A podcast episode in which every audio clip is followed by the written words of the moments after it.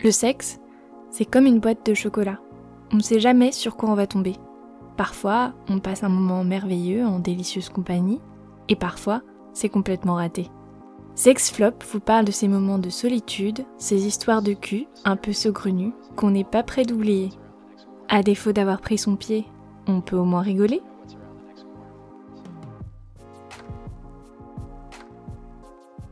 Le coup d'un soir, c'est un peu la loterie du sexe. On pourrait penser que c'est aussi simple que de choisir six nombres sur une grille et de gagner le jackpot, mais il arrive quand même assez souvent que l'on finisse perdante ou perdant. Vous écoutez le deuxième épisode de Sex Flop.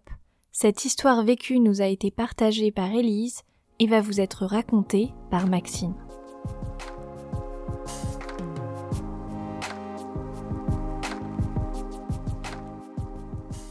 5 heures. Même pas eu besoin de mettre le réveil. La technique? Ne pas dormir. Je décide de me lever du clic-clac brinque-ballant dans lequel je me suis tournée et retournée une bonne partie de la nuit.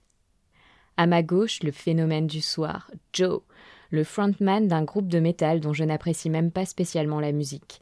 Un garçon aux cheveux mi-longs, en quête d'identité, qui se prénomme en vérité Geoffroy.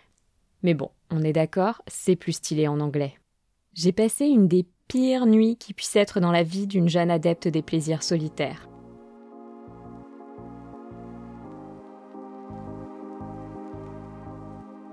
Tout avait pourtant bien commencé. J'avais assisté au concert de ce groupe au nom aussi obscur que biscornu, une mise en scène à couper le souffle à base de lait concentré coloré en noir et de chevelures tourbillonnantes.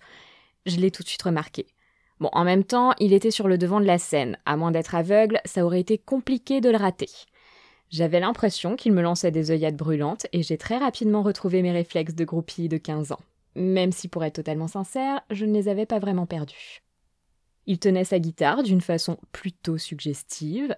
Euh, ok, en y réfléchissant bien, je ne pense pas qu'il y ait véritablement d'autres manières de tenir une guitare. À la fin du set, je m'approche de lui d'un pas félin, une bière dans chaque main, offrande maltais pour faire sa connaissance. Je joue de la mèche rebelle et badine un moment. Bon, clairement, le mec est habitué, il réagit à peine. Je ne suis pas la première à passer par là. Forcément, avec son groupe de métal, ça doit minauder à tous les coins de scène. Au bout d'une heure, il finit par me proposer d'aller chez lui pour me présenter ses autres instruments, et je ne crois pas qu'il parle uniquement de guitare. Évidemment, j'accepte. Et nous démarrons les hostilités dans le métro bondé du samedi soir.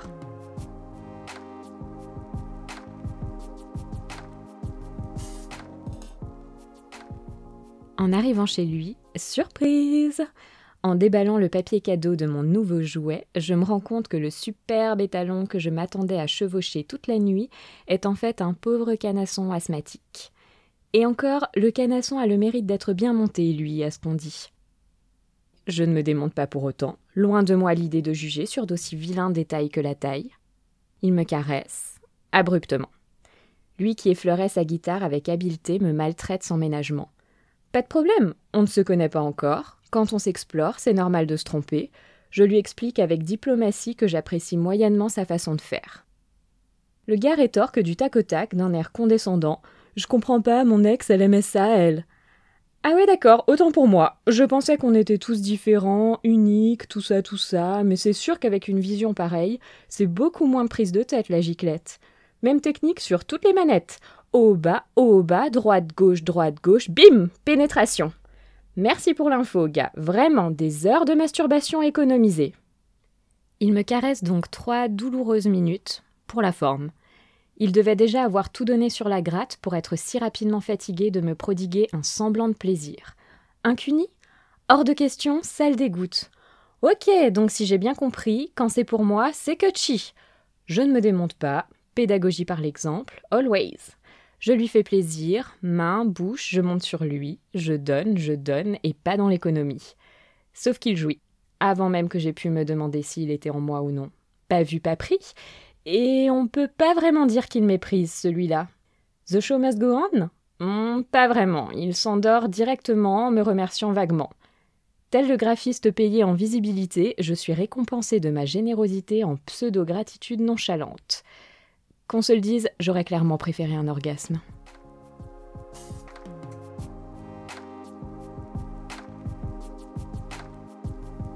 5h15, j'enfile mes vêtements à la hâte et je pars, aussi furtif que possible, de cet appart étudiant plein de cafards. Sans un regard, sans un regret. Le mec a au moins la décence de faire semblant de dormir, à défaut de m'avoir fait jouir.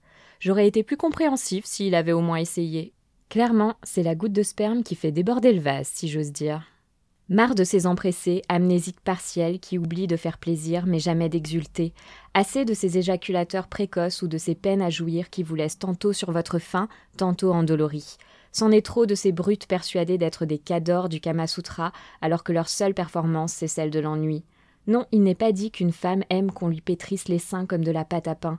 Non, il ne suffit pas de me dire j'ai envie de toi, en se mordant la lèvre inférieure pour que je sois prête à l'emploi. Et non, je n'aime pas qu'on appuie sur mon clitoris comme s'il s'agissait d'une télécommande dont les piles sont à plat, quand au moins on le cherche. Gars, c'est pas parce que toi et moi on n'a pas prévu de s'engager sur six mois, de prendre un PEL et d'adopter un bébé chat, que tu dois oublier qu'on est deux dans ces moments-là. On peut prendre notre pied sans avoir prévu de se rappeler. Alors la prochaine fois que tu auras la chance de piéger une autre coquine, essaie au moins de la faire jouir au lieu de t'endormir.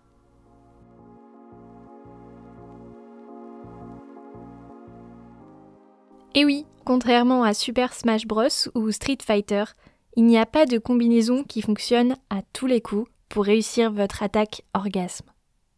Enfin, la technique numéro 1, efficace sur n'importe quel être humain de n'importe quelle orientation restant attention, grosse révélation, la communication. Plaisir d'offrir, joie de recevoir, n'hésitez pas à vous dire ce que vous aimez avant de passer à l'action. Cela peut être un très bon préliminaire. Et avec un peu de chance, ce coup-là, vous ne le regretterez pas au petit matin. D'ailleurs, en parlant de lendemain de soirée, en 1975, Mike Gillet, chanteur de country et fervent féministe à ses heures perdues, chante Don't the girl all get prettier at closing time? Traduction. Les filles ne sont-elles pas toutes plus jolies à la fermeture? C'est le même genre de réflexion hautement philosophique que pourrait faire Tonton Relou à Noël. Et pourtant, cette chanson a inspiré des recherches sur ce phénomène psychologique appelé le closing time effect. Alors, qu'est-ce que c'est concrètement? Au fil de la soirée, un même individu va voir évoluer son jugement de l'attrait physique pour de potentiels partenaires. Plus l'heure de fermeture approche, plus vous allez trouver les autres attractifs. Ce que ne dit pas Mike et Gillet dans sa chanson, c'est que ça marche aussi pour les garçons. Quand vient l'heure de la fermeture, ils deviennent également plus attirants, tels des cendrillons inversés. Alors, à quoi c'est dû? L'alcool? Hmm, Pas forcément. Cherchez plutôt du côté du neuromarketing, et plus précisément l'effet de rareté, ce biais cognitif qui nous conduit à accorder plus de valeur à un objet rare qu'à un objet qu'on trouve en abondance. Attention aux petites malines et aux petits malins qui vont se contenter d'arriver en fin, fin, fin de soirée. Car le closing time effect pourrait être également dû à l'effet de simple exposition, c'est-à-dire l'augmentation de la probabilité de ressentir un sentiment positif envers quelqu'un parce qu'on y a été habitué. Un peu comme cette chanson qui tourne partout en boucle et que vous avez fini par apprécier bien malgré vous. Enfin, quelle que soit l'explication, gardez bien ce phénomène en tête pour éviter de regretter votre choix à la lumière du jour. Merci à Maxine d'avoir prêté sa voix pour nous raconter l'histoire qu'a vécue Élise. J'espère que cet épisode vous a plu. Je vous invite très chaleureusement à le commenter, le partager et à nous suivre sur les réseaux sociaux. Vous pouvez aussi m'envoyer un message à monsexflop.sexosphère.fr ou sur les réseaux sociaux pour me partager vos histoires vraies. Je serai ravie de faire entrer votre sexflop dans la légende. En attendant le prochain épisode, je vous dis à tout bientôt, amis de la sexosphère.